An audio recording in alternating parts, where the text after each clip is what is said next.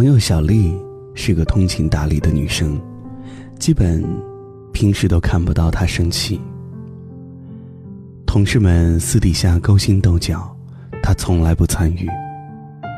大家都在抱怨工作，你也很难听到她的半点怨言。她说：“每份工作都不容易。”但就是这样一位懂事儿的姑娘，昨天晚上很郁闷的向我求助，说：“你说，一个人不回你微信，是不是不在乎你？”我问他怎么了，他发来一段很长的文字，一股脑把自己最近的烦恼全告诉了我。看得出来，憋了很久。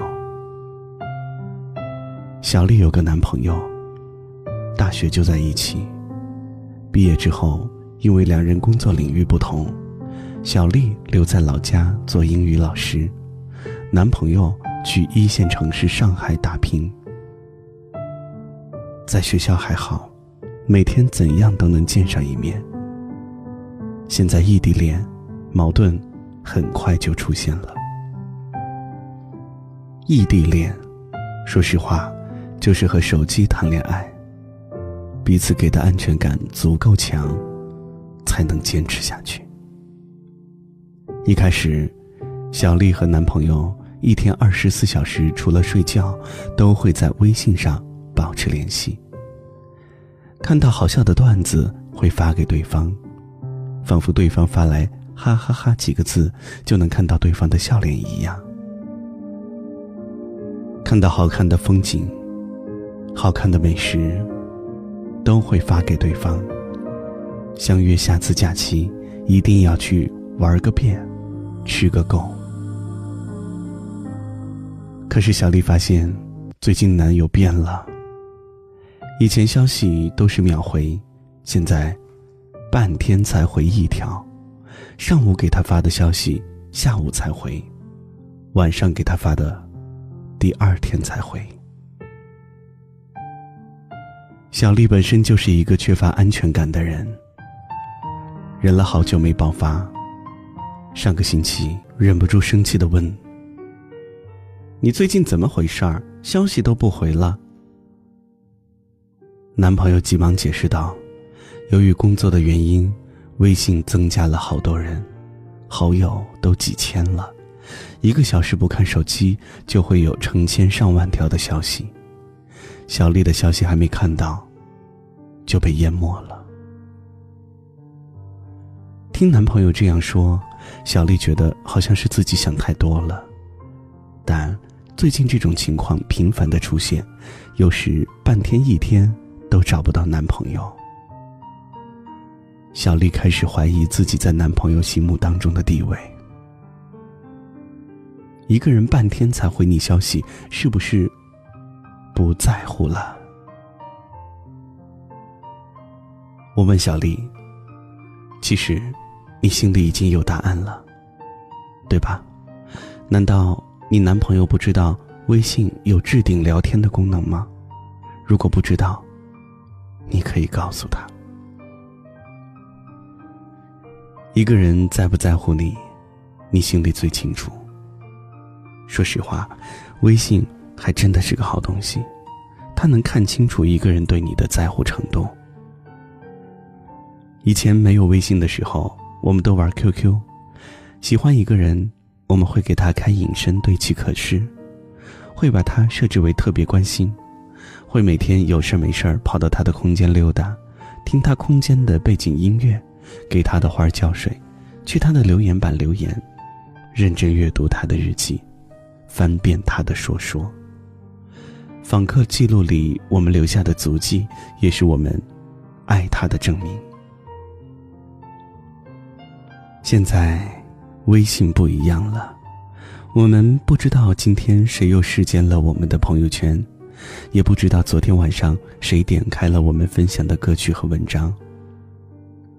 我们只能通过谁回我们消息快来判断对方重视我们的程度。这个方法。虽然不是很精准，但也并不是没有道理。以前我是一个神经大条的人，甚至觉得那些要求情侣秒回的人会不会太粘人、太矫情？因为我认为每个人每天都会有很多事情要去做，做到秒回消息应该很难吧？而且，要是我在忙的时候回你消息，然后你再回我，这样一来一回，岂不是又得花上半个小时？所以，有时候我会选择。看到了消息先不回，等我有空了再去回。可是每次空闲下来的时候，我就忘记了。后来我才发现，我错了。喜欢的人给我发消息，我压根就做不到看到了不回，除非是没看到。而那些不回的，却是我觉得无关紧要的消息。当我真正要去等我喜欢的人的微信的时候，我才明白，原来那些要求情侣秒回的人，不是矫情，也不是作，他们需要的不是你真正的秒回，他们需要的只是你的一个回应。你在忙，你可以回一个“在忙”。难道你回一个“再忙”两个字，会错过几个亿？会耽误你很多时间吗？所以，不管是男生还是女生，要知道，一个人在乎你，他一定会害怕错过你的每一条消息，因为，他不愿意你每隔五分钟拿起手机，但没有他的回信而失落，更不希望你半夜等他的消息而失眠。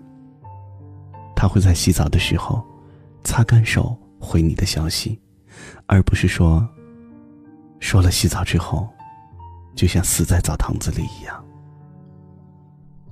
就算微信里有几千几万人，他也会把你放在最前面，因为这样你发的消息他第一眼就能看到，因为他想把你放在生命中最重要的位置。所以，如果你爱一个人，就把他置顶吧，别让他等太久。同样，要是一个人让你等得太久，就不要再等了。一个手机控，怎么可能一天才看一次微信呢？请记住我，虽然再见必须说，请记住我，眼泪不要坠落。我虽然要离你。远去，你住在我心底，在每个分离的夜里，为你唱一首歌。请记住我，虽然我要去远方，请记住我。当听见吉他的悲伤。这就是我跟你在一起唯一的凭据，直到我再次拥抱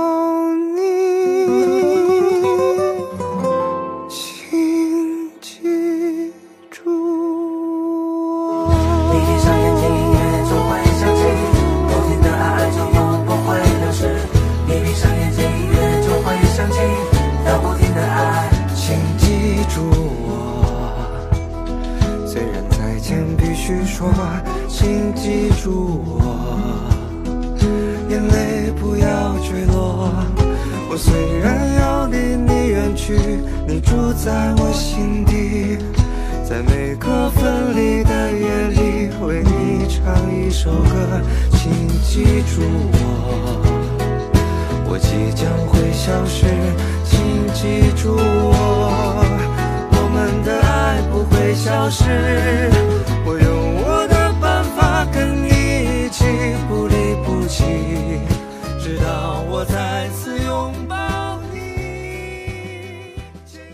谢你的收听，我是王晶，这里是我的个人微信公号王晶说，你也可以在微信当中搜索公众号王晶说，关注之后，在每天晚上的十点钟都会收到一个故事，用声音陪你入睡，提醒你不要再熬夜了。今天晚上的节目就是这些，明天晚上同一时间不见不散了。祝你晚安。这就是我跟你在一起唯一的凭据，直到我再次拥抱你。